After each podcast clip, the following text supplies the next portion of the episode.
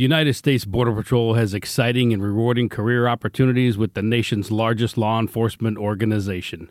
Border Patrol agents enjoy great pay, outstanding federal benefits, and up to $20,000 in recruitment incentives. If you are looking for a way to serve something greater than yourself, consider the U.S. Border Patrol. Learn more online at cbp.gov slash careers slash USBP. That's cbp.gov slash careers slash USBP. Olá, amigas! Olá, amigos! Está no ar mais uma edição do podcast do blog Legislativo, com apoio da Fundação Conde Adenauer e do Movimento Voto Consciente. Eu, cientista político Humberto Dantas, na companhia genial, magistral, madalênica de Vitor Oliveira, trazemos até vocês o maravilhoso mundo dos parlamentos. Você viu que rolou um georreferenciamento da companhia, né, Vitão? Tá bom, meu filho? Mada, Madalênico, eu achei, achei ótimo, né? Ninguém entendeu porcaria nenhuma. Provavelmente estão achando que, que eu entrei para alguma seita que, que venera Maria Madalena, né? Eu acho que tá mais para isso do que qualquer coisa. Mas não, é porque eu moro na Vila Madalena, enfim. Espero que nenhum, é, nenhum é, maluco de internet esteja nos ouvindo e venha ameaçar minha integridade física.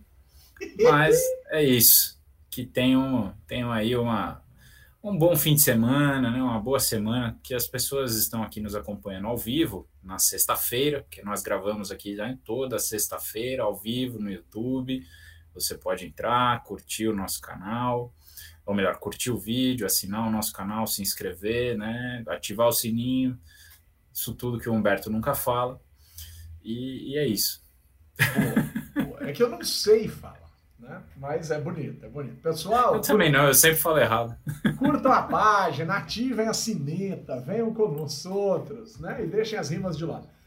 O Vitão, é, gostaríamos aqui de dizer que não está rolando um rodízio entre nós, não está rolando uma, uma greve, uma operação tartaruga, uma operação padrão. Não é isso que justifica a não estada de Graziella Testa aqui conosco outros, oi.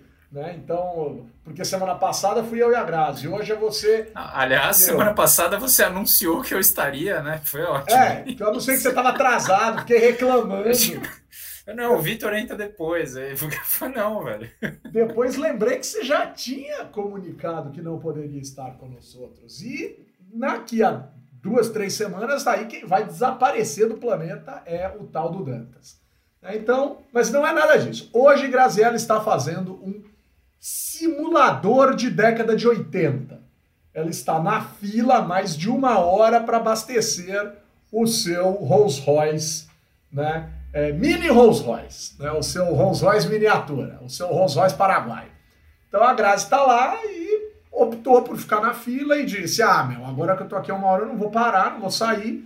Então depois uh, vamos começando que já já eu chego. E provavelmente chegará, né? Se não chegar, a gente vê o que faz.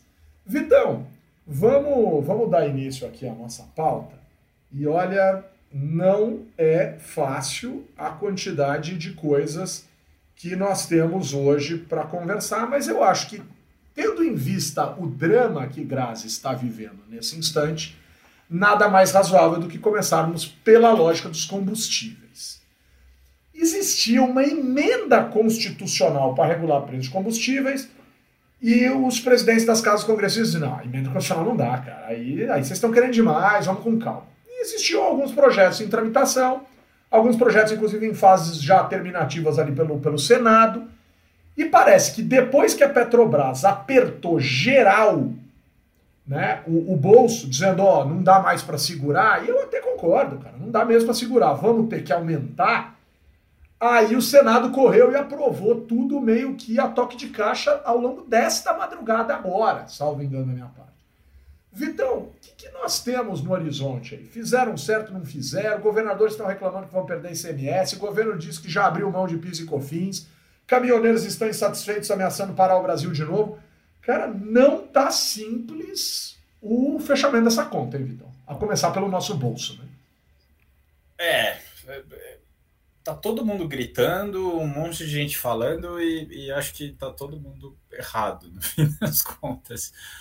Porque seja a esquerda ou a direita, a gente está indo na direção assim oposta daquilo que, que faria mais sentido, seja do ponto de vista de justiça social, do ponto de vista econômico, então nem se fala, mas também do ponto de vista ambiental e, e urbano, né? A gente é, tem uma política sistemática de subsídio aos combustíveis fósseis no Brasil, subsídio meio oculto até. Tem subsídio para comprar máquina, para importar equipamento, tem subsídio é, de imposto é, para investimento, tem subsídio é, é, escondido, que agora a gente vai ver na tarifa, né? É, tem é, subsídio aos caminhoneiros, por exemplo, em alguns lugares tem pedágio, que é diferente, enfim porque a gente, enfim, tem esse modelo rodoviarista e tal, e isso todo mundo sabe, mas ao mesmo tempo a gente também tem um incentivo ao tal do carro particular que é gigantesco. E aí é o seguinte: o que foi feito, embora eu entenda que no ano eleitoral, né, você entende o motivo, não significa que seja correto, né, mas que você concorde. Que, é óbvio que os caras estão sentindo a pressão do ano eleitoral, custo de vida de uma boa parte das pessoas sobe, né? De uma certa forma, como tudo é transportado em caminhão no Brasil, sobe o custo de vida de todo mundo. Como o carro é, é, acabou virando o meio preferencial de transporte da classe média no Brasil inteiro. Né? Tem classe média que, mesmo o cara morando a 15 metros do metrô, ele acha que ele não pode viver sem o carro dele. Entendeu? Assim, é uma coisa maluca o que a gente vive no Brasil.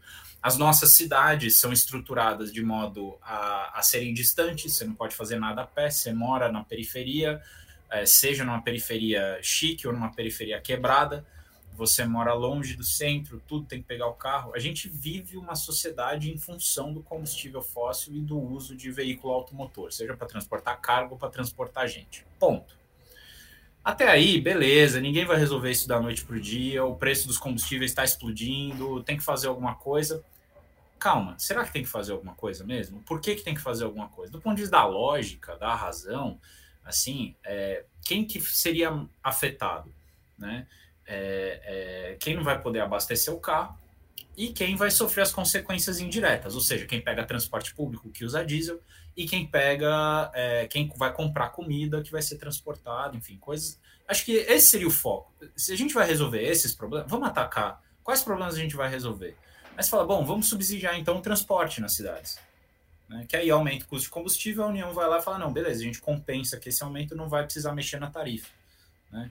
Ou o preço dos alimentos, beleza, vamos subsidiar o preço dos alimentos. Agora, quando você dá uma paulada, que foi o que, o que foi feito, você, das duas uma, você está usando é, dinheiro que subsidiaria todas as políticas públicas que a gente tem, saúde, educação, lá investimento, tudo, para subsidiar veículo automotor, porque gasolina sustenta carro particular. Gasolina não é, é, é, não, é se você subsidia gasolina, você não está melhorando o preço do arroz, saca? É, é, você não está reduzindo o custo do ônibus. Então, assim, eu acho que eu entendo, óbvio que tem uma parcela grande da sociedade que no dia para a noite não pode mudar de vida, não vai comprar uma bicicleta, então vai, precisa. É, Agora, é, o, o, o que está sendo feito é você mexer numa política que era eficiente do ponto de vista econômico e que você pode questioná-la. Eu acho que faz sentido o Estado pensar em amortecer choques, acho super acho. Agora, você é, é, é fazer é, igual a Arábia Saudita, que você não precisa pagar para abastecer o carro, Iraque é, ou então a Venezuela, entendeu? Acho que não são exatamente princípios que a gente deve seguir. Agora, quem diz, não sou eu que estou dizendo isso, são, os economistas é, é, falam isso, embora alguns outros falem diferente. O que eu acho complicado é você ver gente de esquerda dizendo que subsidiar estruturalmente, não conjunturalmente. Né? Você fazer uma, uma coisa, não, conjunturalmente, enquanto estiver rolando essa situação na Ucrânia, a gente vai resolver isso, a gente é, vai dar um subsídio, mas depois a gente troca quando você tem, na verdade, o preço dos combustíveis subindo há muito tempo, e é, isso tem a ver também com o dólar, não é só o preço da. Do, do, e aí o dólar tem a ver com estrutura da economia brasileira, confiança, falta de dinheiro que está entrando, risco político, então, é, é, sabe, assim, tem um monte de coisa que bateu isso no, nos últimos anos, e eu prometo que eu vou encerrando por aqui, mas assim, estruturalmente é uma discussão que a gente não está afim de fazer, porque ela envolve mudar a maneira como a gente estrutura e se desloca e vive nas nossas cidades e no Brasil, como é que a gente transporta as coisas, e principalmente como é que a gente estrutura a nossa economia, porque é, é, o, o preço, a variação no preço dos combustíveis, tirando esse choque agora, nos últimos anos, tem muito mais a ver com o dólar do que qualquer outra coisa. Então, assim, quando a gente junta todo esse pacote, o que os políticos estão fazendo é estarem desesperados para dar um jeito de não sofrerem as consequências eleitorais de um choque. Mas aí eles estão fazendo uma emenda que vai ser pior que o soneto. Então, mas ouvindo você falando, Vitor, eu acho que aí, cara, talvez mais pesado que o dólar, mais pesado que a própria que o próprio preço do barril do petróleo me parece ser também, quer dizer, tem um custo câmbio, tem um custo combustível, tem um custo eleição, cara. E eleição não pode ser custo, cara. Porque, cara, o, o que me deixa completamente transtornado é que o cara sempre acha, sempre acha que é a alternativa mais fácil, populista e imbecil que resolve o problema da eleição. Ou seja, não falta só caráter, falta coragem para o político brasileiro em geral. Falta coragem, coragem de olhar no longo prazo e dizer: Cara, eu vou indicar por aqui, vou apanhar feito vaca na horta, né? Vaca quando invade a horta toma varetada de tudo que é lado, coitadinha, né? Porque quer ir lá comer um alfacezinho bonitinho e tal, né? E aí toma umas varetadas, mas cara, é... mas vou mostrar para vocês que do outro lado, que além do horizonte existe um lugar. E isso é importante, cara. Ou seja, o político que nos lidera, seja ele quem for, sem visão de longo prazo, cara, vira uma besta humana levando atrás dele outras milhões de idiotices, né? Então, esse, esse é um primeiro ponto que eu acho que, de uma certa forma, complementa isso. Você tinha que cantar Roberto Carlos de alguma maneira, né? Você, você sempre acha um jeito ali de. Mas tudo bem, segue lá. Robertinho, Robertinho. Eu não gosto nem mais. Mas como tem gente que gosta Pô, menos... Você não gosta, você canta todo o programa? Não, então, mas como tem gente que gosta menos que ah, eu, aí eu canto é só, só pra suar. É isso, é isso, é isso. É, eu, por mim, não bem. cantava. Eu não gosto do Roberto Carlos. Mas o, o, o, Vitão, e aí vem o segundo ponto que eu acho que é importantíssimo, cara, que é, é cadê o plano cadê o plano de longo prazo dessa história a respeito da matriz energética desse raio desse país? Porque percebam, cara, existem alguns planos. O plano número um, por exemplo, por que, que eu não posso ter um carro a diesel comum, um carro de passeio a diesel comum, como em vários países da Europa, por exemplo, as pessoas têm? Por duas razões. Uma mais razoável de ser explicada e outra mais atual em termos de décadas. A mais atual em termos de décadas é óbvia, é mais poluente. Polui mais o diesel. Mas a mais razoável de se entender qual que era o plano era o Estado vai subsidiar o diesel o diesel então servirá para o transporte de cargas e, portanto, o cidadão comum não pode ter um carro a diesel. Ele tem que ter um carro é, a gasolina ou a álcool. Aí vem o segundo capítulo dessa história: o álcool. Porque o álcool é uma alternativa mais limpa do que a gasolina. Então nós temos uma alternativa. O grande problema é que quando aumenta o preço da gasolina, por razões de oferta e demanda e blá blá blá e etc., o preço do álcool cola junto a algo entre 70%, 80% tal. Em alguns lugares vale a pena, em outros lugares não vale a pena. Ou seja, cara, tem muito interesse em torno disso. Mas o que, que falta, como você bem observa? A estratégia.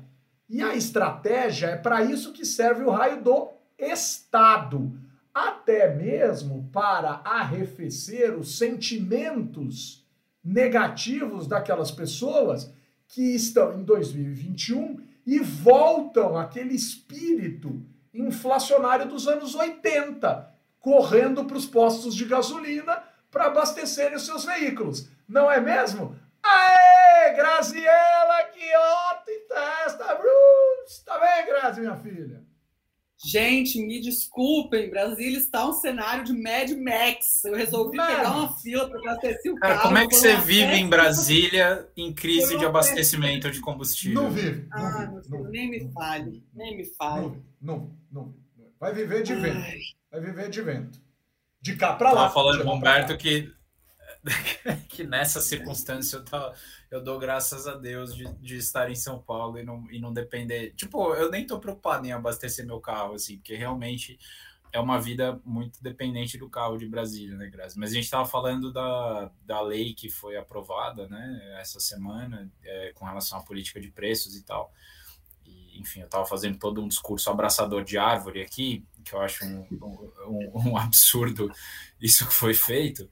Mas assim, eu até entendo, né, só para recuperar um pouco a discussão, é, é, eu até entendo que a gente tem uma coisa circunstancial, né? Mas você tem uma política pública de subsídio estrutural aos combustíveis fósseis, assim, e o Humberto acho que completou muito bem, né, dizendo que, cara, a gente precisa de um plano para sair dessa, né, assim, a gente precisa de uma, minimamente de uma visão que, em tese a gente já teve isso, né, o pró-álcool surgiu disso, né, é política pública né, que veio de um cenário de crise de choque de petróleo, né? E a gente tem, tem o, o, o, biodiesel, que também poderia substituir, a gente tem uma série de coisas. Mas é uma crise, assim, o choque externo, eu acho que assim, a gente está. A gente ficou preso numa discussão que, que a gente não separa o que é estrutural do que é conjuntural, assim. Cara, a guerra na Ucrânia ferrou um monte de coisa, o preço do trigo vai disparar. A inflação nos Estados Unidos está quase 8%. Um negócio é isso, assim. é uma loucura, surreal. é surreal, surreal, né? Então, enfim, agora, agora você estruturalmente, e isso é uma coisa que tanto esquerda quanto direita, especialmente essa direita mais populista concordam, que é que você tem que eh, deixar o combustível fóssil barato.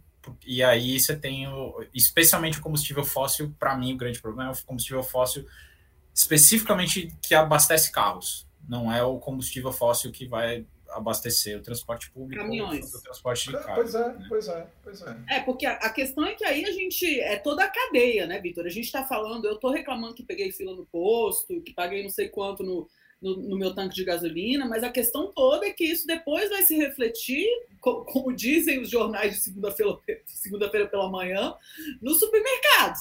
Né? Porque a gente baseou toda a nossa, o nosso, a nossa logística nacional nessa estrutura que depende de combustível fóssil e se faz muito pouco para mexer nisso.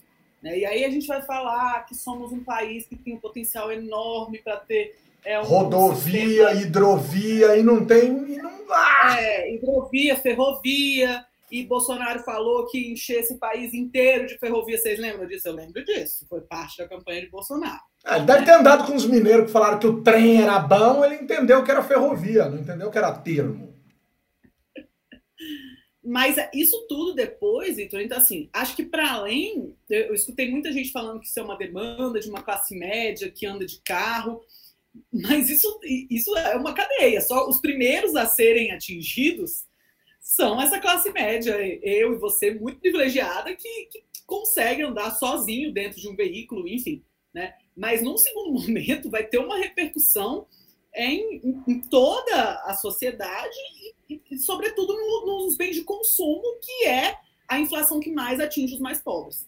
Né? Então, essa realmente é uma questão que precisa, como o Humberto falou, é, do, do Estado é, fazer alguma coisa quando há uma, um desequilíbrio muito grande e precisa encontrar uma forma. Vai ser por meio da reforma tributária? Não sei. Não vai. Né? Que reforma tributária eu estou torcendo, já falei isso outras vezes, mas estou torcendo para ela não acontecer esse ano, porque tudo que está acontecendo esse ano está sendo muito sombrio. Né? Então, se a gente pudesse apagar a luz e acender a luz é, no final de novembro, eu ia ficar mais feliz mas alguma coisa vai, vai se necessitar alguma reação, né? Muito Isso importante. prejudica muito a reeleição Agora, do Bolsonaro, né? Agora, Porque a principal, o principal, é, a, preocupação, a principal preocupação do eleitor, e a gente está vendo isso em pesquisas de survey, é a economia, né? Inflação e desemprego. E o, o Bolsonaro é visto como o candidato que tem menos capacidade para lidar com isso.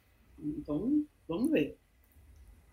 Queria falar alguma coisa, Vitão? Ou vamos seguir na pauta? Não, eu ia... Diga, diga, diga. Não, é, é só porque eu acho que esse é um tema é, é um tema parece banal, assim, não. não, né? Porque é super relevante. E, e, assim, embora eu concorde com a Grazi, eu acho que o Estado tem que dar uma resposta, mas eu acho que a gente não consegue separar o que, que é uma resposta conjuntural para amortecer o choque e o que, que é um problema estrutural da, do Brasil, por exemplo, na época do governo Dilma, ter feito o número de caminhoneiros simplesmente se multiplicar por muitos né? E hoje em dia você tem um mercado que tem um excesso de oferta e os caminhoneiros simplesmente estão é, com pires na mão, porque ah, é? tem muito caminhoneiro no Brasil para oferta, para a demanda. É, é uma coisa assim maluca, porque a gente teve um subsídio muito forte à compra de caminhão na época do governo Dilma. É uma coisa que vem de trás, não é só de lá, mas ali foi muito forte. E aí você tem uma oferta gigantesca de, de, de caminhoneiros no Brasil, especialmente esses que estão mais, assim, que são é, mais é, vulneráveis, né? Esses caras que são estão individualmente pegando os fretes e tal. E, e aí qualquer variaçãozinha no preço do combustível mata esse cara. Mesma coisa o pessoal dos aplicativos. Assim, eu entendo a vulnerabilidade deles, mas aí qual que é a questão? Você precisa que os aplicativos remunerem esses caras adequadamente, né? É que não muda a remuneração dos aplicativos. E aí é, é assim, está acontecendo isso que está acontecendo nas grandes cidades, que são os caras não ofertando o serviço. Então, assim, bem ou mal, é, é uma estrutura errada da nossa economia, das nossas cidades. Eu estava tentando insistir nesse ponto das nossas cidades. São se a gente tivesse um transporte público, mais investimento em transporte público, a gente ia depender menos do Uber, classe média, né? Enfim, ou do carro particular também, né? Então... Mas, Vitão, olha, olha que soma importantíssima que você fez. Você está somando o aumento expressivo do total de caminhoneiros no Brasil num tempo de prosperidade que possibilitou que o cara comprasse caminhão tal, e agora está escasseando e o combustível está aumentando. A gente está falando que transporte por aplicativo foi uma alternativa encontrada por uma parcela de, da sociedade que desempregada nos grandes centros urbanos querendo trabalhar por conta própria por si mesmo, de acordo com o seu horário, porque esse é o discurso dos motoristas de aplicativo, né? Eu consegui agora, não sei o quê, agora eu tenho meu carro, eu consegui o carro, aluguei o carro, tô trabalhando por conta própria, saí da empresa, ou perdeu o emprego e teve que cair nisso, tal, não sei o quê, enfim, várias alternativas. Mas você explodiu a quantidade de motoristas de aplicativo de um jeito em algumas cidades do Brasil, e aí de repente veio o combustível e esse cara não tem mais essa alternativa. Segundo ponto. Terceiro ponto, você entra em pandemia e aumenta expressivamente a quantidade de gente descolando moto, comprando moto, arrumando moto para fazer entrega.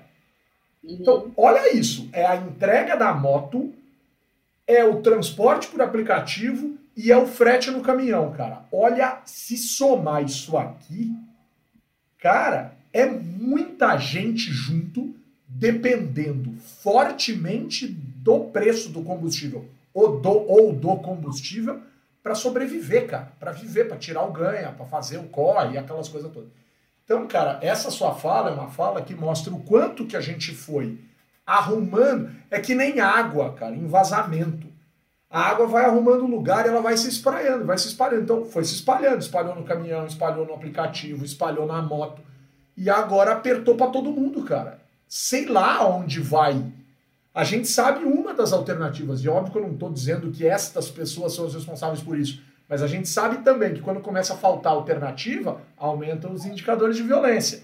Então, tem outros problemas envolvidos nisso e a coisa vai ficando muito dura.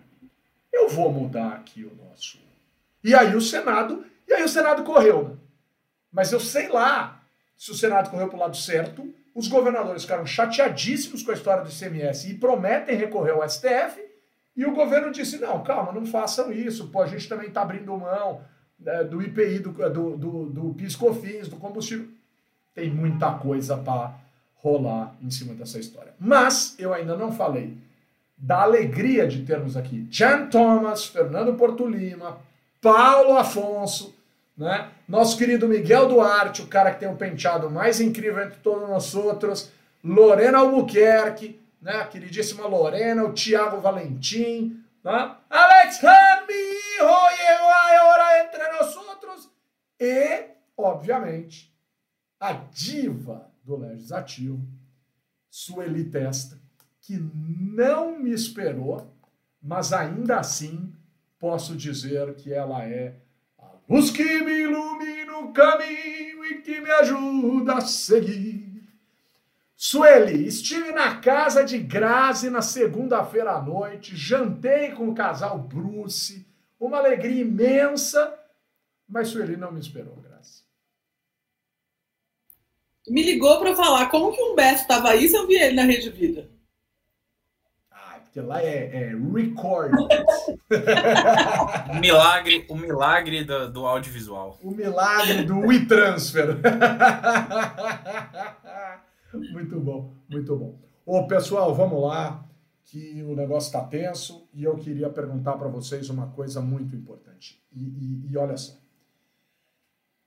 Essa semana, a gente tem assistido a uma certa lógica pautada em estudos, em indicadores, etc., de um arrefecimento das condições de contenção à pandemia do Covid-19.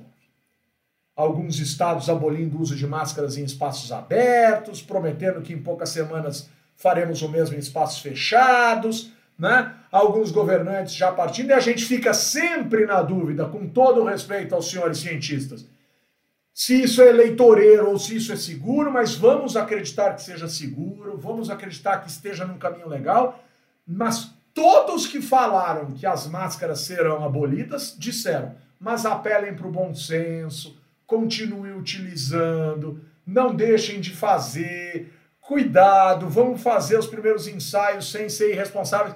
Ou seja, a gente percebe que também tem, claro, que um cuidado muito expressivo de muitos desses cientistas. Bom, coloquei o cenário aqui. Aí vem o senhor Arthur Lira. Aí vem o senhor Arthur Lira, Vitor, e diz o seguinte: olha, em razão do Covid, é, os trabalhos presenciais na Câmara dos Deputados estão suspensos por tempo indeterminado. Rapaz do céu, cara, esse cara, a cara de pau do Arthur Lira, bicho é um negócio que não tem fim. E já saiu noticiado em tudo quanto é canto. Foi pressão de muitos dos deputados para ficarem nas suas bases e continuarem fazendo campanha. Aí o Arthur Lira tentou dar um jeito, botou uma vírgula e disse assim: ah, mas então só pode se manifestar na sessão quem tiver no plenário. Mas Arthur Lira, isso faz com que o cara ignore ainda mais qualquer coisa. O cara está muito mais preocupado em, em se eleger do que em falar. Aí ele leva no bolso, aperta lá o sim, aperta o não e continua. Eu quero saber aonde estão as equipes, eu quero saber onde estão os assessores, eu quero saber aonde está toda essa estrutura, se não nas estruturas de campanha. E quero te perguntar, Vitor, cara de pau tem limite não nesse país, velho? Não. Essa é a minha resposta, acabou. Fué, fué, fué, fué. Não, gente, Diga, Graça. Fala, desculpa, não, manda bola. Já falei muito hoje, mas, mas, rapidinho, assim, acho que tem por trás aí muita coisa, né? Tem a questão, não é só a questão das eleições, porque bem ou mal, os deputados sempre fazem campanha em ano eleitoral e sempre usam a, a estrutura, assim, ninguém, ninguém reconhece isso, mas os funcionários é, dos gabinetes fazem campanha, assim, é, é, é toda, toda eleição isso acontece. Mas, além disso, você tem também ali um interesse muito grande dele manter o controle, né? Assim, o, a Câmara sem funcionar da maneira como funcionaria, sem as comissões funcionando, a gente tem um problema muito sério aí para a instalação das comissões, tem, tem não não está certo, né? Isso os partidos não estão se é, se acertando nos bastidores, especialmente com a fusão ali do PSD e do DEM. Isso aí gerou uma confusão. É, então, assim, tudo isso PSL, contribui... PSL, PSL. Desculpa, PSL. PSD não, PSL, perdão. É, tudo isso contribui para um processo de manutenção da centralidade da decisão no colégio de líderes e especialmente no Arthur Lira.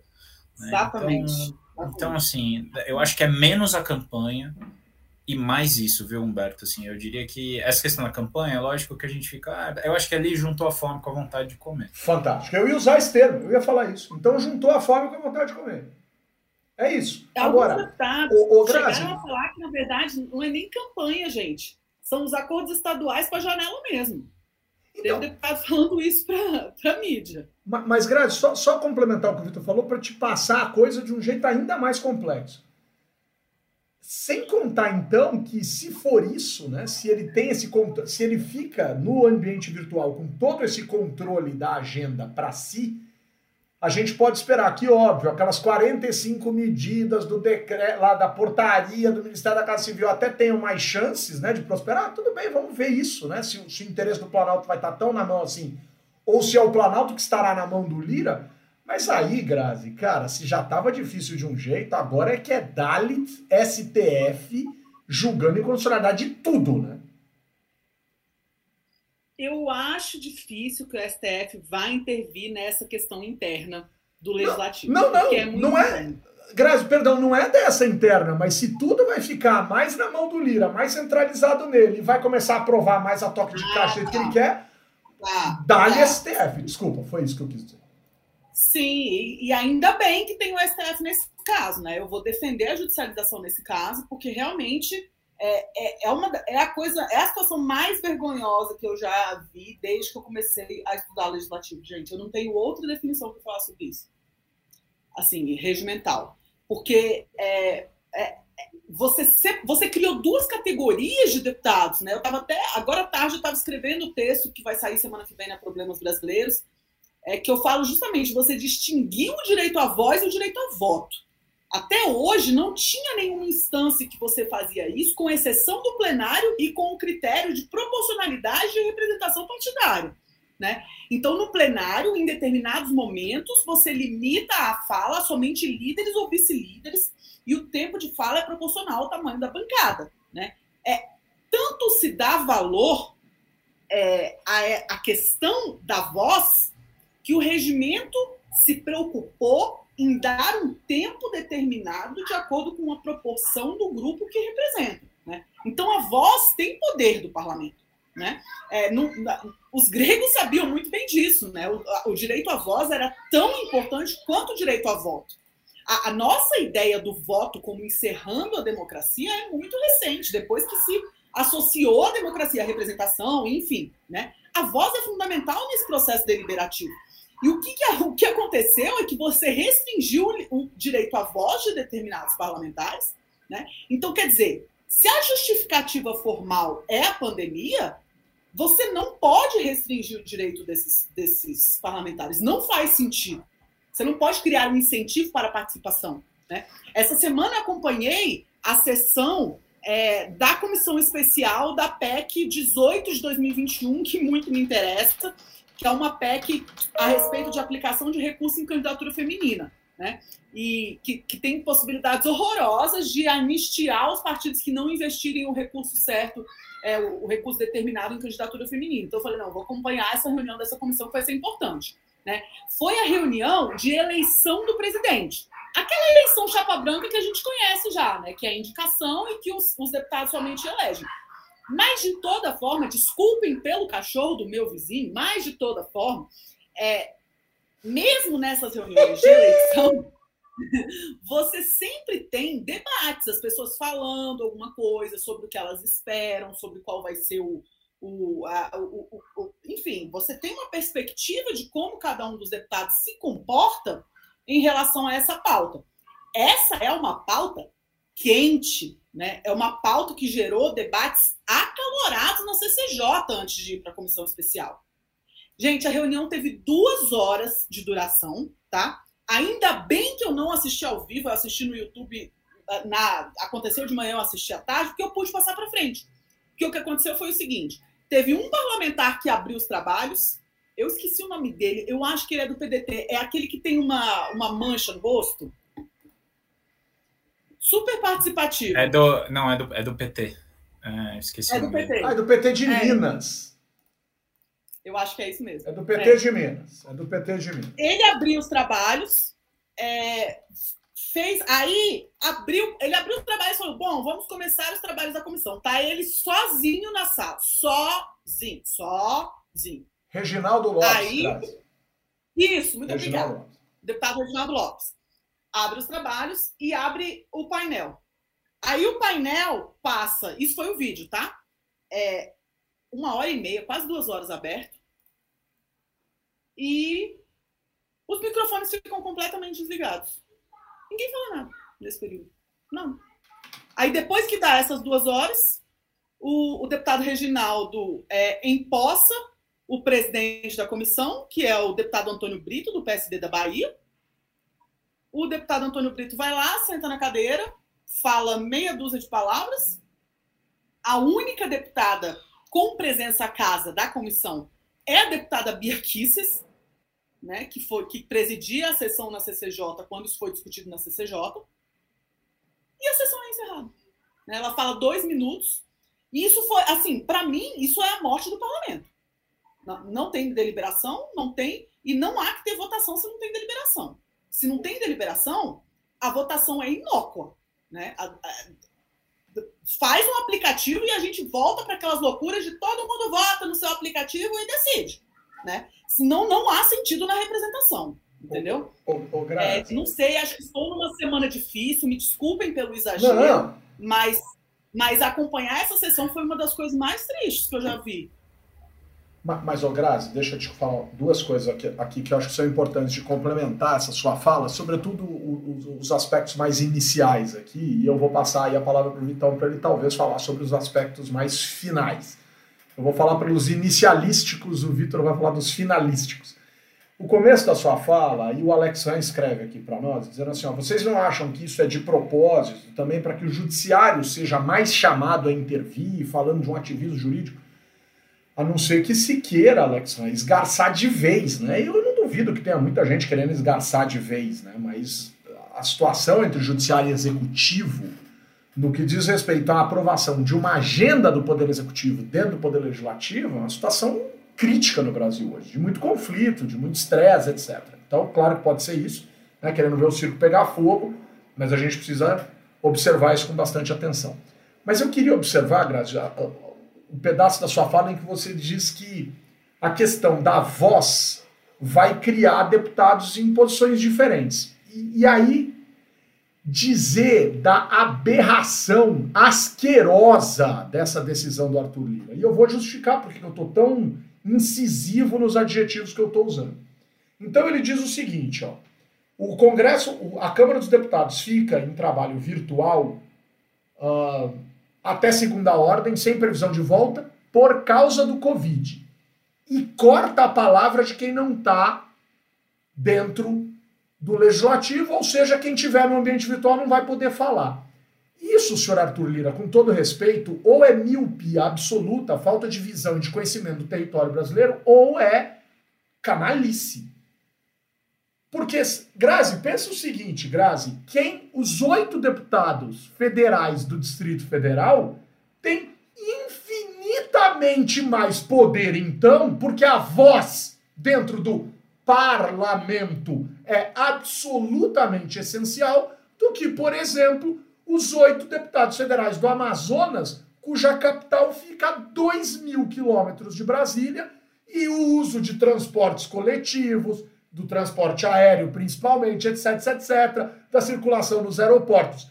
Se a preocupação deste senhor, cara de pau que preside a Câmara, é com o Covid, então, além de colocar no risco do amazonense, por exemplo, toda essa taxa de deslocamento, eu tiro a palavra desse cara em nome da vida dele e o deputado distrital, o deputado federal do Distrito Federal passa a ser o, o deputado mais valioso, né? O último pacote de bolacha, não sei quem. Não sei quem mandou hoje no grupo lá do WhatsApp.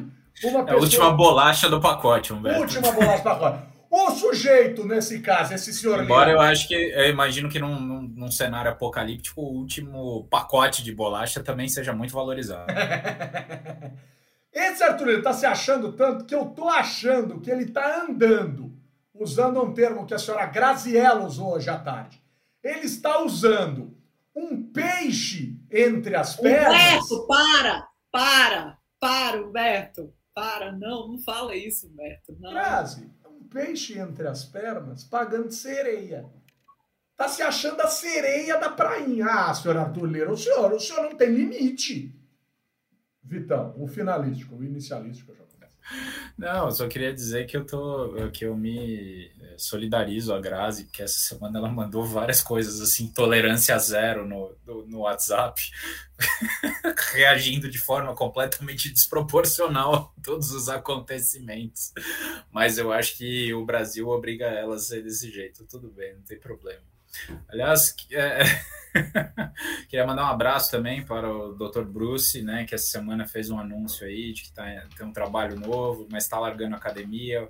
Uma lástima para a academia, mas desejar muito sucesso aí para ele, para vocês, na verdade, né, para sua família, querida Graziella. E, enfim, cara, acho que é isso. Assim, a gente está num lugar muito ruim do parlamento com essa história do é, é, essa junção aí de, de vontades que tem deixado o Lira governar o processo legislativo, pelo menos uma boa parte dele.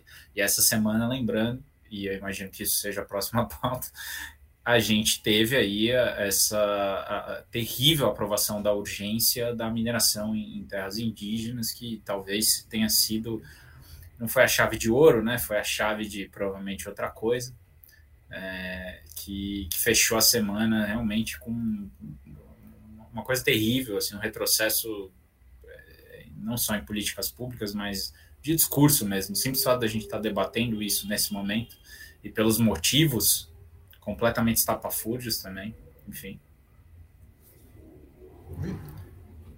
Enquanto o Humberto dá um gole e libera o Desculpa. microfone. Vitão, peraí, peraí, vamos, vamos calma. O que você está sorvendo hoje durante o programa? Isso aqui é um arremedo de Boulevardier. Boulevardier. Bom, a Grazi tomou gasolina agora há pouco, né? Porque foi ao posto. Então deve ter consumido alguma coisa desse tipo. Gasolina, álcool ou diesel? da torneira aqui, bebendo e chorando. Eu estou na minha cervejinha das sextas-feiras e nós todos ainda não ficamos, porque não somos e nunca ficaremos nazistas. Porque beber não torna ninguém nazista que já não seja quando está sóbrio. Sempre lembro disso. Conosco trouxe a Luciana Santana, nossa queridíssima Luciana Santana a minha pergunta sempre será: é, tá no clima de entrar com a gente? E ela disse: não, estou no carro, buscando a minha filhota na escola. Então, um beijo para as duas. Mas, Vitão, vamos, vamos tratar dessa questão da mineração, né? Quer dizer, Ô, Grazi, não tem limite, Grazi. Tudo bem, cara, porque assim, eu me lembro uma vez, no comecinho do... No, entre o, o, o o fim do governo Temer e o governo Bolsonaro, eu lembro de ter dado uma entrevista para o Estadão, em que o cara me perguntava se, se me surpreendia, se não era exagerado, né? O total de militares que estavam sendo anunciados para o alto escalão do governo. Falei, olha, cara, assustado eu ficaria se o Bolsonaro tivesse anunciando ativista de ONG para o ministério. Isso, isso me causaria uma surpresa. É óbvio que eu esperava que o Bolsonaro fosse chamar general, almirante, coronel, estafeta, capitão, bodega. Claro que eu esperava. Ele sempre foi assim. O Bolsonaro ele pode ser taxado de qualquer coisa, menos de incoerente. A questão é que os princípios do cara nos distanciam dele, mas coerente ele sempre foi né, coerente com aquela lástima de coisas que ele gosta, que ele defende. É, tirando aquele discurso anti-centrão no começo do, das é, eleições. Né? Isso foi bem coerente com a história dele. Né? Boa, boa, Vitor, boa. E, inclusive, agora parece que ele reorganizou né, o discurso. Né? Mas, perfeito, perfeito. Mas, cara, é um cara de atitudes minimamente coerentes, por mais que esta coerência seja deprimente. Ponto. Então não dá para imaginar, Grazi, com todo o apoio que ele tem, com todo mundo que está em volta do cara, com todo mundo que gosta do cara, com tudo que ele acredita, com tudo que ele já disse sobre as populações indígenas, por exemplo, que ele fosse fazer diferente. Agora, que é lastimável é, né, Grazi? E aí como é que a gente faz? Como é que a gente a, a resolve isso, doutora Testa? É, muito me surpreende, Humberto. A, a, parte do Bolsonaro, como você disse, é, é extremamente coerente. Mas muito me surpreende o parlamento não se sentir, inclusive, constrangido de tomar uma decisão dessa depois de um ato de tanto é, de tanta relevância e visibilidade que foi o ato que aconteceu na frente do Congresso na quarta-feira. Né? Via de regra, esses movimentos têm um impacto relevante na, nos resultados. Né? Os, os parlamentares conseguem enxergar como que a sociedade civil está se mobilizando. Agora, me diz o que, que adianta a sociedade civil se mobilizar e fazer isso tudo, esse movimento na frente do Congresso, se cada deputado está na sua casa definindo qual partido vai pagar mais nas próximas eleições. Né? Esse tipo de instrumento de pressão desaparece. Né? É, é, por isso que eu falo que todas as vantagens que a gente enxerga na representação política que, que ocorrem a despeito do seu elemento aristocrático, elas desaparecem quando a gente não faz, quando a gente não tem debate e não tem é, e, e, não tem decisão é, coletiva. Né? Então, é, é, eu acho, por isso que eu falo que eu fiquei tão brava com essa definição, com essa, com essa, com esse ato que foi, foi um, um, uma edição especial do Diário da Câmara dos Deputados no sábado, né? Sábado, dia 5, saiu uma edição especial do Arthur Lira falando sobre essa, é, sobre os trabalhos remotos.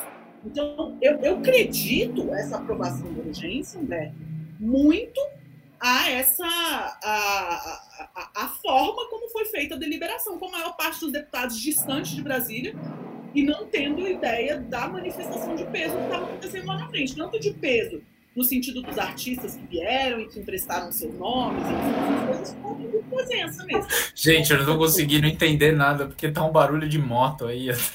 Isso eu não sei de quem não que é. Assim, não, eu acho que é do Humberto. Acho que é do Humberto, né? Ele não fecha o microfone e dá nisso. Eu só queria fazer amigos. Eu perdi completamente a capacidade de acompanhar o raciocínio da Graça. Porque a moto foi uma vez, aí você fala, bom, beleza, vai parar. Aí a moto veio. Aí depois ela passou de novo e deu uma volta assim ainda. Aí foi, vixe. Você se esqueceu que eu moro numa rua sem saída. Tudo que vai, volta. Mas a Grazi estava dizendo. Provavelmente ele demorou para achar o, o, endereço, né? Porque ele ficou dando uma é, voltinha. Assim. Ficou dando um zerinho aqui. Mas o, a Grazi estava dizendo exatamente, Victor, que o, o, parlamento, quando se distancia do seu locus presencial, deixa de estar sensível a manifestações que acontecem ao seu redor ou no seu interior, tendo em vista uh, direitos ou vontades ou desejos de parcelas da sociedade que vão ali para apertar. Quando eu vou a um lugar para apertar alguém, alguém não está, alguém não tem dimensão do que eu fui fazer ali.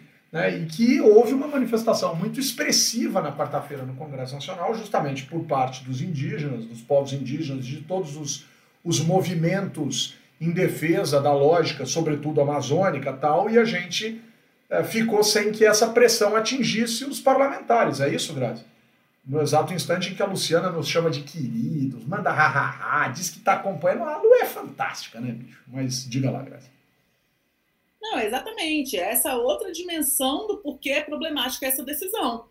Né? Porque ela blinda os parlamentares desse tipo de, é, de, de pressão saudável que a sociedade civil poderia exercer sobre a atuação deles. Né? Porque eles não está batendo na porta literalmente, a coisa está acontecendo na frente de onde são tomadas as decisões do parlamento. Eu fico então, me é... perguntando, Grazi, se já que os parlamentares vão ficar à distância, se não seria super importante que no portal da Câmara dos Deputados, naqueles arquivos todos que eles colocam, com o nome do parlamentar, com o telefone do gabinete, etc., também não constasse o endereço, pelo menos do escritório político desses sujeitos nas bases. Porque esse, esses escritórios políticos são pagos com dinheiro público. A partir é, disso. Não, é, não é uma ideia razoável. Como uma coisa que não tem transparência no site da, no site da Câmara, a gente não sabe quem trabalha na, na base e quem trabalha em Brasília. Pois é, é pois é. é. Se, se são, tudo são vai informações que são muito importantes mesmo. Senhor Arthur Lira, se tudo vai ser remoto, por gentileza, o senhor poderia pedir para que cada gabinete, não é opcional não, hein, senhor Arthur Lira, é obrigatório e é urgente que os escritórios de cada deputado federal pago com dinheiro público fosse disponibilizado na internet para quando a gente quiser, como sociedade, pressionar o parlamentar, que é um dever, não é nem um direito, eu vou além, é um dever de cada cidadão fazer, que a gente pelo menos tenha para onde endereçar as nossas críticas. Porque o senhor vai dizer, não, mas tem que defender a pessoalidade, a liberdade. Porra nenhuma! É grana pública, meu amigo. É representante público gastando dinheiro público para representar o público.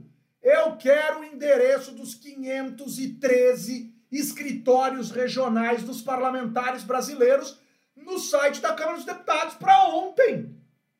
Porra! Falei. Você tá parecendo o Bolsonaro, Humberto. Não, agora eu dei Esse, esse último aí foi, foi desnecessário. Foi desnecessário. Foi desnecessário. Alborguete agora. Rolou um alborguete. Acabou! Porra! O, o, o, ah. Ou o futuro vice do Ciro também. É, futuro é, vice do é. Ciro. De, deixa eu tentar... Me... Ó, tem até 4 dia 3 de abril, hein? Deixa eu tentar me redimir, então. Cri, cri. Ó a moto, ó a moto, ó a moto, ó a moto. Cri, cri. Cri, cri. Anoitece na jaula. O sol nasce quadrado. É assim que assiste o mundo quem está enclausurado nas barras de ferro da maldade humana e da destruição do convívio. O que poderemos fazer no dia em que deixarmos de acompanhar os bichos nos seus estados naturais, nos seus ambientes normais, e passarmos a fazer documentários a respeito daqueles que estão encarcerados? Perderei eu o emprego de narrador de documentários de bichos felizes? Ou simplesmente passarei a narrar? emprego. Ou simplesmente narrarei como os bichos andam de um lado para o outro, olhando para as barras.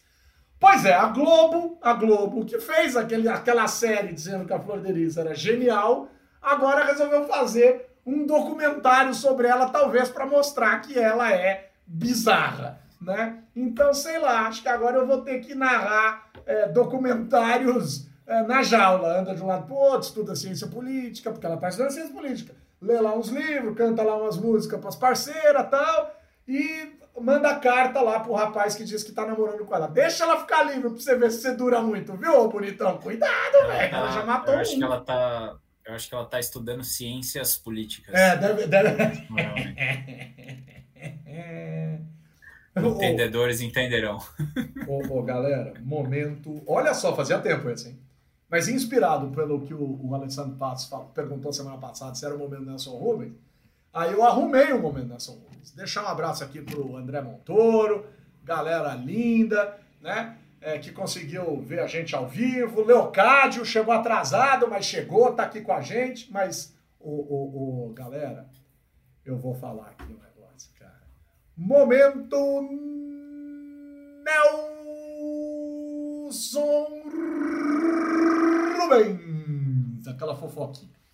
Semana passada a gente começou a falar do Arthur Duval é, muito mais pelo, pelas, pelas, pelas coisas que ele tinha é, pelo, pelo ir da Ucrânia tal, aquela coisa. Mas a gente não chegou a tratar mesmo das aberrações dos áudios. Porque quando a gente gravou na semana passada não tinha rolado. O que eu e a Grazi comentamos aqui na semana passada é que o Moro tinha apoiado a ida dele para a Ucrânia, que a gente achava um absurdo, que a gente queria saber quem tinha pago a passagem, blá blá blá. E logo que a gente terminou a gravação, estourou a lógica do negócio dos áudios, começou a ver que era de verdade, porque a gente já sabia, mas estava na, na, na iminência de saber se eram reais ou não.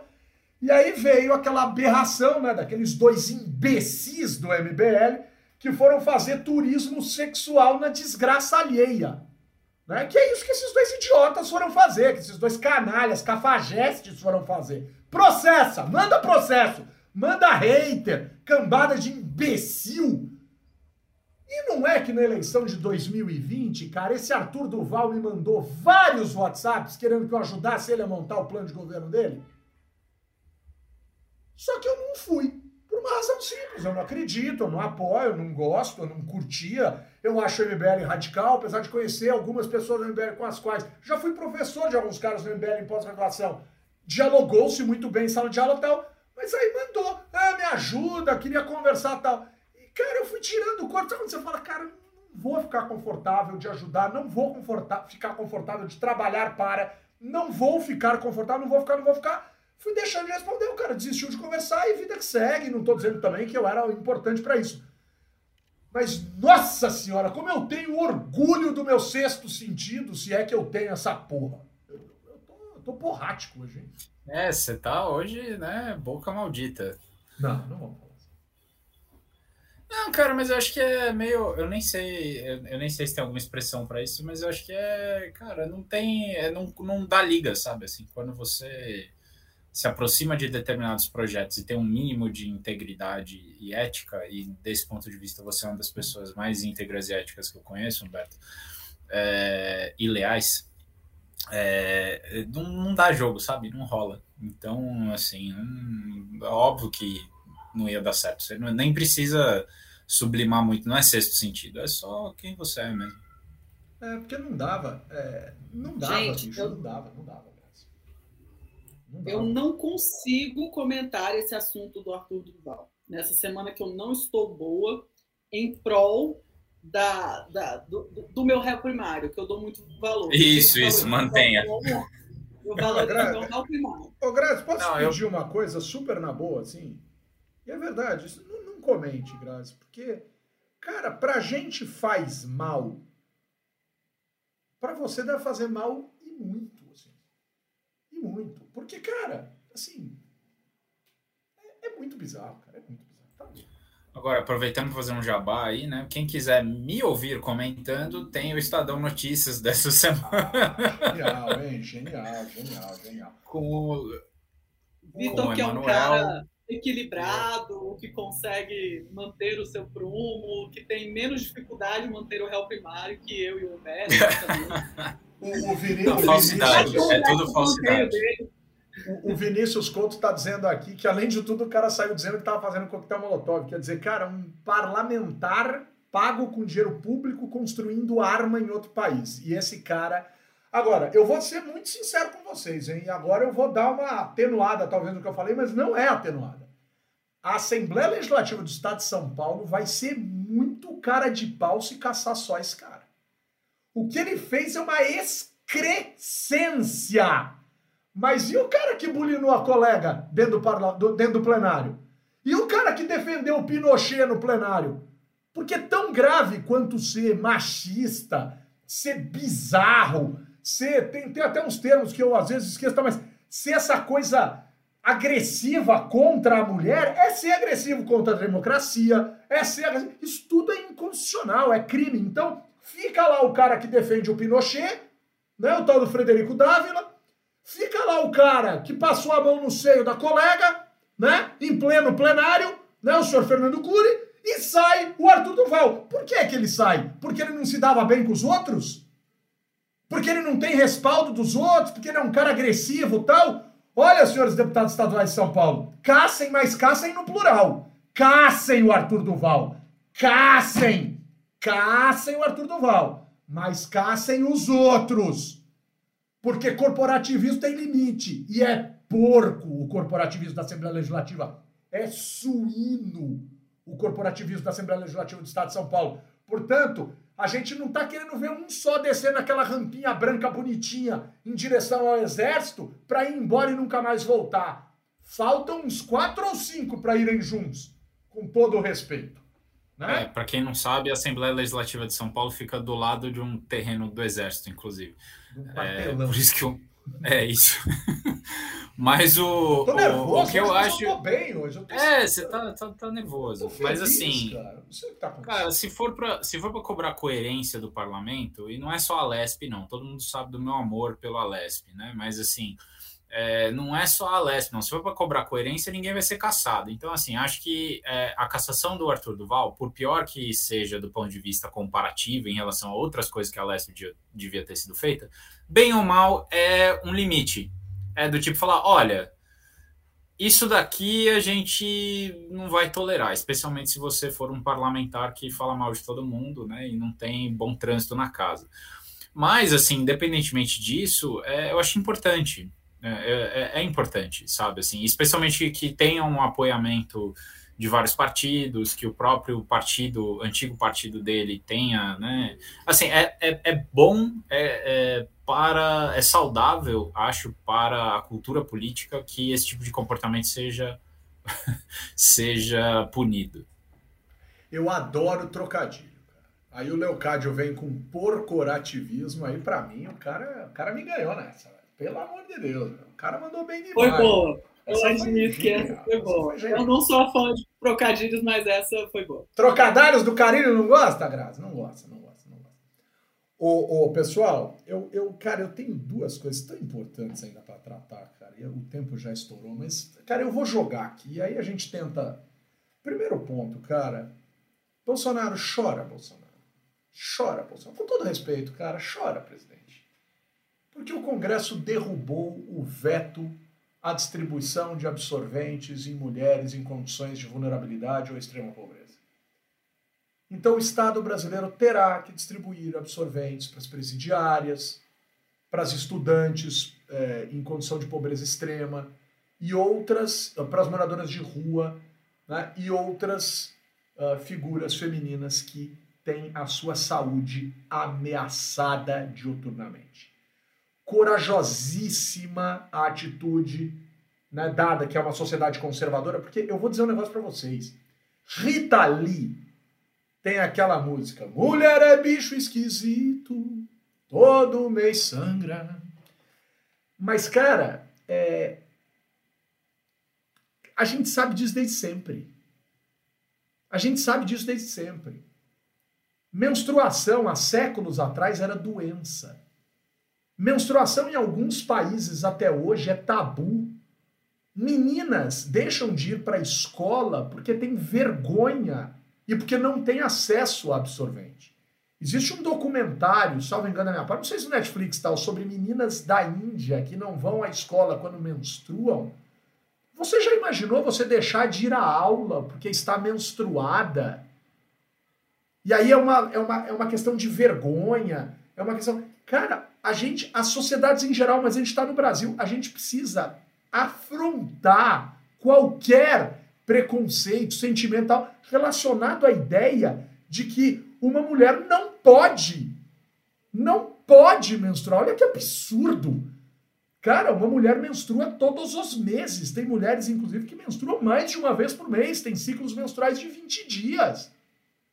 Então, parabéns ao Congresso Nacional quando enfrentou isso na lógica de tratar essa questão como uma política pública essencial e parabéns ao Estado brasileiro, nunca ao governo brasileiro, porque o governo brasileiro disse que não tinha 150 milhões de reais para pagar nisso. Mas tem 3 bi para dar no, no subsídio da gasolina.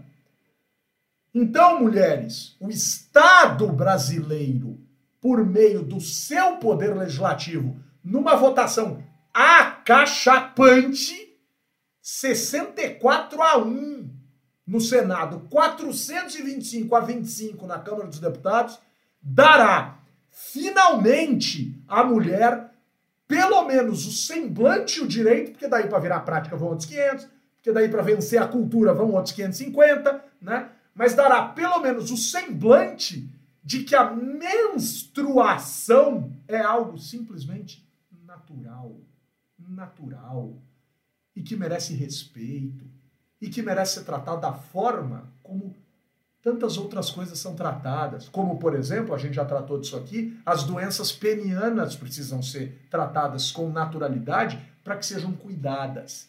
Então vamos parar de pudorzinho meia boca. Vamos parar de ser uma sociedade tacanha. Vamos parar de ser uma sociedade pequena. E vamos distribuir sim absorvente para as mulheres que não têm dinheiro para comprar absorvente e que possam tratar o fato de estar menstruada como um fato absolutamente comum. Comum, como o fato de estar de bom humor ou de mau humor, como o fato de estar sorrindo ou não estar sorrindo, como o fato de ter feito a barba ou não ter feito a barba, como o fato de ter cabelo da cor X ou Y. É normal, é razoável, é natural, é, da é do universo, né? Mas a gente tem gente aí. Bom, o Bolsonaro disse que a mulher, essa semana, né? que o Bolsonaro tá, que a, que a mulher está quase integrada à sociedade, e o Augusto Aras diz que a mulher tem o direito de escolher a cor da unha. É por isso que a gente precisa do legislativo, e tem gente que diz que o legislativo não presta para nada. Desculpa, Grazi, esse, esse, assunto é um assunto que você conhece muito mais do que eu. Não estou dizendo porque a gente tem gênero diferente, mas porque você estuda muito mais isso que eu, mas eu é, desci o sarrafo aqui sem dar nem piedade. Não, eu sigo na minha posição de manter o réu primário, é, voto com o relator. ai, ai. Vitão, deixa eu te falar um negócio, cara. E esse era o segundo assunto importante. É, cara, o orçamento secreto está mantido. Os caras vão criar um sistema em que o parlamentar vai dizer no sistema se ele pediu aquela emenda para o relator, se ele quiser. Se ele não quiser, vai aparecer emenda do relator. O que o STF pede para o Poder Legislativo, o que a, o, a constitucionalidade da lógica da transparência, a gente joga no lixo, cara. se a gente não tem mais judiciário, ou a gente não tem mais legislativo, ou a gente não tem mais respeito e equilíbrio entre os poderes, que é o barato disso? Hein? E a gente não vai saber onde esses parlamentares botaram dinheiro. Detalhe, o PL do, do, Maranhão e do Sergipe teve hoje a visitinha da Polícia Federal, porque justamente essas emendas esquisitas estão sendo usadas, principalmente pelo senhor Maranhãozinho, de um jeito estranho. E ele quer o apoio do Bolsonaro para ser governador do Maranhão. Cara, é, é, assim, esse daí é um dos maiores problemas, acho que dos legados do, do bolsonarismo, entre vários problemas que a gente vai ter, esse talvez seja um dos maiores, assim, e, na verdade não é só do bolsonarismo, né, convenhamos, é, tem a ver já com, com, com um problema é, histórico nosso de, de fragmentação e dificuldade de é, estruturação da competição política no Brasil e que, de uma certa forma, reduz o que a Grazi sempre traz aqui para a gente, que é a capacidade da gente responsabilizar os políticos pelos atos que eles tomam. Né? Bem ou mal, o orçamento era um processo que ainda estava preservado, enfim, mas uh, o que aconteceu nos últimos três anos, especialmente aí, é, foi assim uma desconstrução institucional gigantesca e agora uma institucionalização dessa do que, que eu chamo esse negócio? É, é difícil não, não, não, usar uma coisa chula, né, para se referir Desmonte. a isso. Assim. Desmonte é o jeito é do isso. Ué, mas tem tanto então, colega mas... nosso dizendo que as instituições estão funcionando perfeitamente, eu não consigo entender. Ah, então, então, bom, depende da finalidade das instituições para esse pessoal aí, né? Mas independentemente disso, assim, eu acho que tem uma, uma vai ter, é o, talvez o desafio, assim, primeiro do, da, da próxima pessoa que ocupar a presidência da República. Uh, até porque se for o Bolsonaro, a gente sabe que ele não vai se importar muito com isso. Mas assim, qualquer pessoa que quiser governar o Brasil, efetivamente ter controle sobre política pública, sobre execução de recurso público no Brasil, enfim, é, um mínimo de capacidade de gerir a coisa pública, vai ter que mexer com isso, porque é, é assim, a gente tem o, o parlamento fingindo que está obedecendo né, a determinação do Supremo, então não é também assim que ah, não, não é, é eles estão fingindo que estão obedecendo, né? E, mas na verdade para mim foi muito pior a decisão do Supremo porque ela é, tirou um pouco esse peso que se tinha tem um problema de judicializar as coisas, que é quando a decisão é mais ou menos, é, é, ou mais ou menos vira o status quo, sabe? E acho que é um pouco esse caso. Esse era um caso que não, não deveria ter havido qualquer tipo de é, acomodação, assim. Eu sei que acomodação é uma coisa, e eu sou o primeiro cara a dizer que eu acho que é, faz parte da democracia você ter algum tipo de acomodação de interesses e tal. Mas é, isso daí é uma questão de prática republicana, uma questão de a maneira como a gente resolve os nossos problemas e não os interesses em si, né? Então, nesse caso, assim, é a gente acomodou a coisa da pior maneira possível, que é abrigando os interesses pequenos, assim. E eu sou um cara que defende a participação dos parlamentares na destinação dos recursos. Veja bem, eu defendo emenda parlamentar, mas eu defendo emenda parlamentar, não esse negócio. Né? É, não segredo parlamentar para desvio de recursos sem finalidade lógica de permitir ao cidadão que acompanhe onde esse recurso está sendo implementado. É, é, o sequestro do orçamento por, por meia dúzia de parlamentares. Ainda se fosse pelo parlamento inteiro, a gente ia poder discutir aqui a efetividade, a eficiência da, da gestão do parlamento ficar executando o orçamento. Isso claramente não funciona, até por isso existe o poder executivo. Né? Agora, é, do ponto de vista da legitimidade, até faria sentido. O duro é quando você tem um subgrupo desses parlamentares, entendeu? Que não é nem a coalizão como um todo, é um subgrupo, da, um, um subconjunto de parlamentares que estão próximos à relatoria, que por afinidades muitas, né, que, e que a gente não sabe quais são, controlam a execução do orçamento é, é, e sequestram isso dos próprios ministros, inclusive. Assim, eu não tenho nada, é, eu não sou formalista, assim, sabe? Eu acho que, beleza, se é para o parlamento controlar o orçamento, vamos controlar. Mas aí tem que ter uma coisa legítima e lógica, e não é essa lógica do orçamento, pelo menos no Brasil. Vitor, eu tô te ouvindo falar, cara, eu tô sentindo um cheiro de algo que eu preferia não sentir, e óbvio que não é em relação à sua fala. Sabe o que, que é, cara? Eu tô começando a achar que se cavarem isso aí, vão começar a achar dinheiro que ministro pediu para deputado esconder e aplicar na sua própria região. Eu não duvido que isso aconteça. Eu não duvido que isso aconteça. Eu não duvido que o Planalto e os ministérios tenham falado, deputado tal, ó, cata essa grana aqui, bota ali, ó, diz que é a emenda do relator para não aparecer que é a gente que está mandando. Rapaz, velho, rapaz, velho, eu tô começando a achar que esse negócio não tá atendendo só só a Chico, não, tá atendendo a Francisco também. E a segunda coisa é, o dia que abrirem isso direitinho, o Lira desaba do palanque dele. Porque ele, obviamente, destinou de maneira desigual dinheiro para desiguais. Eu tenho certeza disso. E só tenho certeza porque eu tenho contato dentro do Congresso Nacional. E eu já ouvi isso de alguns assessores e de alguns deputados com os quais eu converso. E não são deputados com os quais eu converso do PT, do PSOL. Não, não, não, não, não. Nem vem com graça. Eu estou falando de gente do da base do governo que recebe de forma desigual em relação a pares do partido. E esses caras que me falaram não vieram reclamar, falar, fulano então recebe muito mais que eu. Porque aí normalmente é choro de perdedor. Não, não, não. É cara falando assim, Bertão, vai dar besteira isso aí, cara. Porque eu recebi muito mais do que o fulano. Olha só o nível! Vamos que vamos, vai. Pelo amor de Deus, pelo amor de Deus. O, o, o, o, o, o Grazi, parecendo, Graça, que hoje eu tô amargo, tá? eu, tô, eu tô de bom humor, cara, eu tô feliz, mas eu tô incisivo em algumas aberrações, tal. Eu tô, eu, eu tô muito sensibilizado por algumas declarações que você fez ao longo dos últimos dias, dizendo que, pra, que, só tá, que essa semana você só quer manter a lógica do réu primário, ou seja, que você não quer matar um. Então acho que eu absorvi um pouco dessa sua insatisfação com o universo. Mas, Grazi, eu tô bem, cara, eu tô feliz tal, e por isso mesmo, depois de ter jantado na sua casa, um jantar agradabilíssimo, uma comida gostosa, né, uma casa deliciosa, os gatos, até a Francis, que circula pouco pelo, pelo ambiente é, é, é, pelo ambiente habitacional, veio me dar as boas-vindas, miou quando me viu, fez festa. Então eu só posso te pedir uma coisa, Grazi.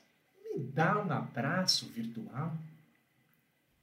Opa, dá demais! Bom, meu primeiro abraço virtual, claro, é para o nosso mestre aqui, Humberto Dantas, que hoje esteve, essa semana esteve na minha humilde residência, é, jantou comigo e com o Rafa, uma noite tão agradável, sempre uma alegria. É, eu, eu tenho essa. Eu gosto de Brasília porque ela tem esse, é, é, essa coisa de ser um, um lugar de passagem, né? Então a gente sempre tem gente legal passando por aqui, então é, é muito gostoso. Foi muito bom. Obrigada, Humberto. Meu abração virtual para você. E eu tenho outros dois abraços virtuais também muito carinhosos para dois jovens profissionais de relações governamentais que essa semana foram conversar sobre o início da carreira em Helgov com os, com os meus alunos da GV. Um deles, nosso, nosso ouvinte de muito tempo, Andrei Gomes, e a outra, Gabriela Beltrão também, que são dois jovens profissionais que eu admiro muito e que fizeram é, uma fala muito sincera e muito aberta com os alunos. Né? Então foi, é, são muito generosos. Não é em todos os lugares da vida profissional que a gente encontra generosidade. Né? Então eu tenho um abraço muito carinhoso para é, mandar para eles e, e é isso. Muito bom, muito bom. Excelente, hein, Grazi? Olha, foi uma alegria enorme estar com vocês. Enorme, assim, uma alegria incrível, assim, incrível estar com vocês. Eu adoro esse casal querido e seus gatos maravilhosos. O Vitão, me dá um abraço virtual. É, hoje eu estou um pouco fraco, mas na verdade eu queria, é até atrasado, porque era para eu ter dado esse abraço semana passada, mas é, vai aí um abraço para o. Semana passada não, é, enfim. Eu não tinha nascido ainda. hein, Vitão? Pagoto não está com a gente hoje. Pois é, hoje não. Mas mandar um abraço pro, pro Marcelo Issa, e, que é meu sócio, já mandei ele aqui, mas é porque nasceu no fim de semana a filhinha dele, né, a Maria Isabel, dele da Gabi. Então, um abraço. A Maria Isabel não tinha nascido ainda na sexta, mas estava para nascer, enfim. É isso, mandar um abraço para ele, para Maria Isabel, desejar tudo de melhor para eles, para a família. Bom, aí, bom, primeiro tenho uma grande admiração pelo Marcelo, um grande amigo. A gente fez, inclusive, recentemente, ali no ano passado, aquele especial sobre reforma política, entrevistando um monte de gente do LEG. mas já fizemos tantas outras coisas. Marcelo é um cara muito legal. E segundo, claro, parabéns pela paternidade, pela mãe, pela maternidade, pelo, pelo casal, pela filha tal. E aí, obviamente, você está me dando uma chance de ouro de dizer parabéns pela escolha do nome, né, Vital? Porque Maria Isabel é o nome de minha mãe, né? Olha que coisa bonita, cara. Olha que coisa bacana. Então, um beijo aí para o Marcelo, para a esposa dele, para Maria Isabel, enfim, e que venha para trazer grandes alegrias que o Marcelo e a família toda dele merecem. Jalín, Jalín, estoy triste, Jalín. El partido de ayer, San Pablo, Palmeiras, no, creer, Jalín. Jalín, retira este caballo de mis ojos, Jalín, este caballo verde de mierda. Cara, eu sempre quando o Humberto começa a falar assim, eu acho que é tipo aquelas dublagens de filme em mercado árabe da Globo, assim, sabe? Tipo um filme assim, do Indiana Jones e tal, aí tem aquele som de fundo que só que é dublado, sabe? Assim, aí é meio isso, assim. Então, peraí, da Tem um cavalo e um porco, Humberto. Tinta fresca. É muito bom isso que não tem, quando pica-pau. Tinta fresca.